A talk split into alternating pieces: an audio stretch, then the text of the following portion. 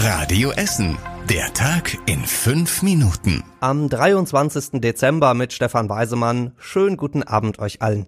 An einem Abend, an dem ihr euch hoffentlich vom letzten Weihnachtsstress so langsam erholen könnt. Das war ja heute nochmal der absolute Vorweihnachtswahnsinn an vielen Stellen bei uns in Essen. Im Parkhaus am Limbecker Platz zum Beispiel ging zwischendurch fast nix mehr und auch der Parkplatz am Kronenberg Center im Westviertel war völlig überfüllt.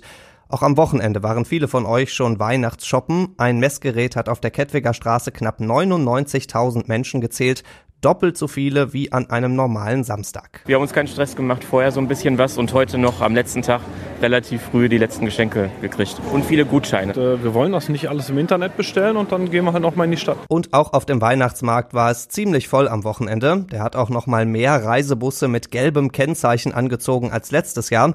Den Chef des Essener Einzelhandelsverbands Mark Heistermann freut das besonders. Nach wie vor sind auch äh, unsere Nachbarn aus den Niederlanden und Belgien hier ein ganz erhebliches Fund, die äh, den Weihnachtsmarkt bereisen, aber natürlich auch dann eine Stippvisite im Essener Einzelhandel machen. Und auch die Essen Marketing zieht eine wörtlich äußerst positive Bilanz für den Weihnachtsmarkt.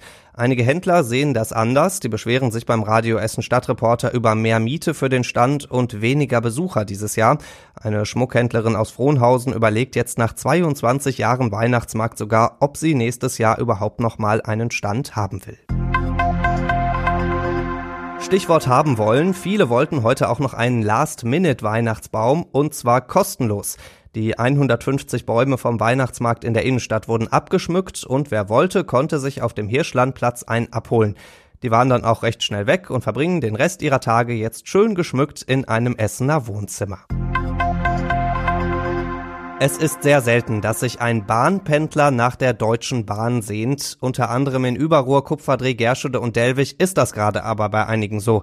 Letzte Woche haben wir euch ja schon erzählt, zum großen Fahrplanwechsel hat die Privatbahn Abellio die S9 und den RE49 übernommen und seitdem kommen die Züge teilweise bis zu eine Stunde später. Das sorgt für extrem viele Beschwerden, die auch hier bei uns bei Radio Essen ankommen. Wir haben deswegen für euch heute nochmal bei Abellio nachgehakt.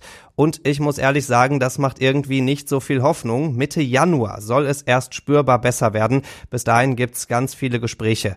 Unter anderem ist der Hauptbahnhof offenbar ein Problem, sagt Abellio. Da fahren so viele Züge, dass die S9 und der RE49 immer wieder warten müssen, bis sie da reinfahren dürfen.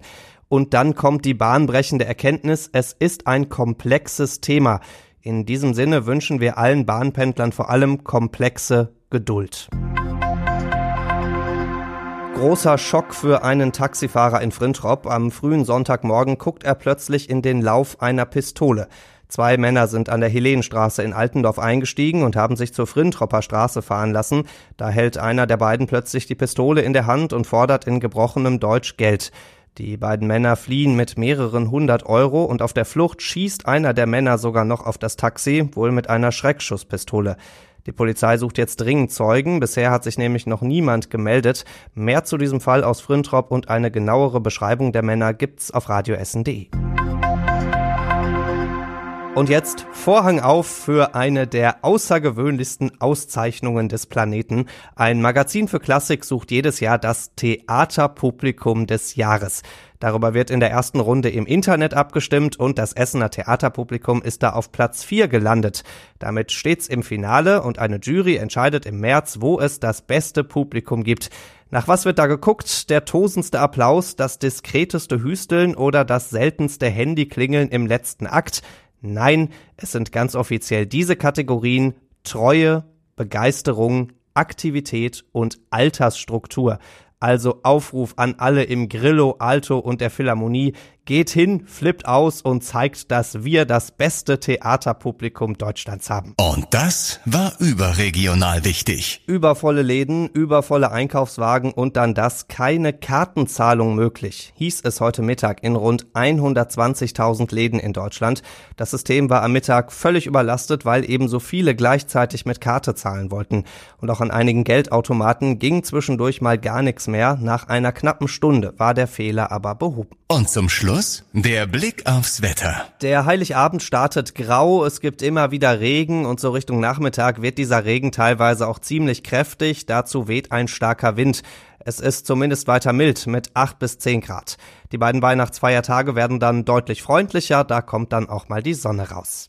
Die nächsten aktuellen Nachrichten bei uns aus Essen gibt's morgen früh ab halb neun bei Radio Essen. Jetzt wünschen wir euch erstmal einen schönen Abend und an dieser Stelle schon mal schöne, fröhliche und vor allem friedliche Weihnachtstage.